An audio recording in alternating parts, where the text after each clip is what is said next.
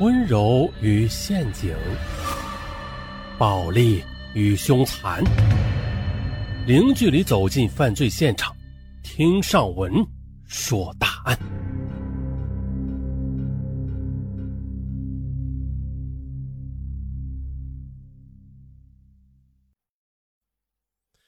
啊，今天上文要说的呀，很简单，我们呀就来说一下无差别杀人。啊，就用最近发生的一起案子作为引子。好，咱们开始。二零二零年七月七日，高考的第一天，一则新闻呢在网上炸开了锅，说的是贵州安顺公交车坠湖。当时啊，贵州警方是这样通告的：二零二零年七月七日十二时。安顺市西秀区一城市公交车行至红山水库时侧翻坠湖，目前伤亡人数未知。安顺市政府啊正在全力搜救落水人员。啊，这是当时案发后第一时间警方发的通告。那根据案发时监控视频可知，这公交车一开始是缓慢的正常行驶着，那接着快速的撞向路边的防护带，直直的坠下桥了。这过程只有短短的几秒钟。紧接着，坏消息也是一点点的传来。最终，三十七人中，二十人当场死亡，十六人受伤，一人经抢救无效后死亡。其中呢，该公交车司机已经确认无生命体征。案件发生后，坠毁原因还未可知啊！一时间，网络上是众说纷纭。而经过整整五天的调查啊，真相也终于来了。真相就是贵州公交坠湖司机蓄意报复社会。二十一条人命，无差别杀人，报复社会，这样的恶性事件就发生在我们眼前。那今天我们就来聊一聊这无差别犯罪之恶。在我们以往的概念中啊，这恶性案件发生均有规律。比如说电影《守法公民》中嘛，这男主角因为妻女被奸杀，开始报复杀人。甚至颠覆整个司法系统。还有啊，电影《金福南杀人事件始末》啊，这个电影中啊，女主角因为长期被压迫、性侵，最后出于报复杀光了全岛的人。但是啊，贵州公交车坠湖案的真相出现之后，通过媒体还原了案件的始作俑者，五十一岁离异老实人等等。嗯。这些关键词让我们无论如何也联想不到啊，一个报复社会的杀人犯呢？其实不然，而这正是无差别杀人最可怕的地方。比如，在二零零八年六月，日本东京秋叶原发生了血案，一名叫加藤智大的二十五岁男子开车冲进行人专用道，在撞倒碾压多名行人之后，又下车继续用匕首攻击无辜的路人。此次事件共造成七死十伤。无差别杀人这个词也是由此而来。同样的，案件的凶手加藤智大啊，只是一个工作积怨、被人看不起、孤独感强烈的普通人。那无差别杀人具体有几个明显的特点，就是没有特定的动机，没有特定的目标，不从中受益，啊，强烈的报复社会倾向。他可能来自于一个普通人。一个寻常的地点，甚至是一件小事儿啊，也就是这种颠覆认知的犯罪，让它具有更大的危害性，同时啊，也具有更大的反思性。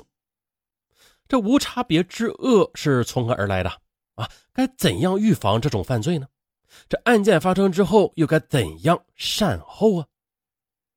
那我们还是从一部电影说起啊，是一部神剧，在二零一九年上映的。一部神剧《我们与恶的距离》，哎，引起了全网的讨论。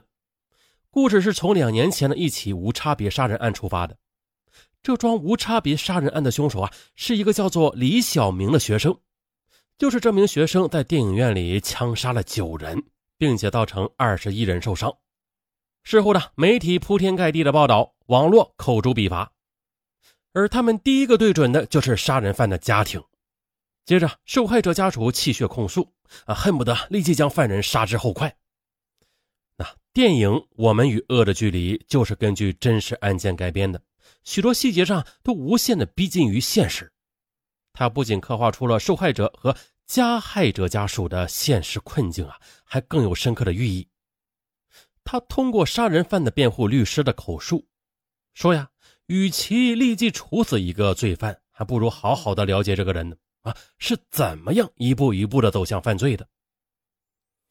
啊，那我们回到现实来看，每一个恶发生之后，人们似乎都能找到合适的动机，比如说呢，原生家庭。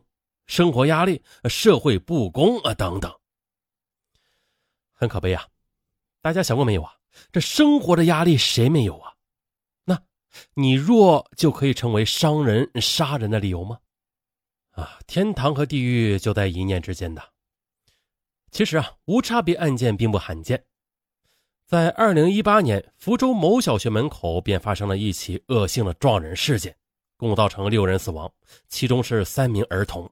还有十三人受伤。据悉呢，犯案者无业，生活不顺。二零一九年五月二十四日，南昌市红谷滩，三名女子好好走着路呢，这行凶者却突然从背后偷袭，但砍倒一名女子之后，继续补刀，当街的将对方给砍死。据悉，凶手不认识被害人，只是想随便杀一个漂亮女人做鬼夫妻。看到没有，这什么乱七八糟的？还有，二零一九年，一河北男子在得知自己艾滋病抗体为阳性之后，心理扭曲了啊，在洗浴中心恶意的对女子传播艾滋病毒，最终锒铛入狱。啊，那说到这里，可能很多听友啊都已经是心惊胆战了啊，上门也是啊，很害怕。那科技发展到今天，我们的刑侦技术已经非常先进了。但是警察的装备再先进，那也无法阻止无差别的犯罪呀。他们都是变态呀。啊，俗话说得好，老实的怕横的，横的嗯怕不要命的，不要命的，哎呀，他怕变态呀。也正如高考那一天吧，大巴车上那些无辜的人们，曾经啊，网上有一个很酷的说法是：我们不关心杀人犯的故事啊。我们只想看见他们被判死刑，啊，这意思呀也很明确。无论何种原因，杀人犯都没有残害无辜生命的权利。